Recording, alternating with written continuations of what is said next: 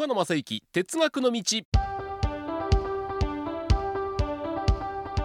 皆さんこんにちは。NBS アナウンサー馬野正幸です。116回目を迎えました馬野正幸哲学の道、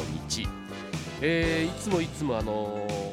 ー、もう常連ですけども神奈川県在住の明石慎さんからまたメールをいただいてるんですがあの私がいろいろお話をすることにすごく興味を持っていただいてお話したことを実際に体験していただいているという本当に鉄分高めの方で1月に私能勢電独り占めというのに当選しまして運転体験をしてきたわけですけどもその時に僕が運転した車両の営業車を見に行くという本当に あの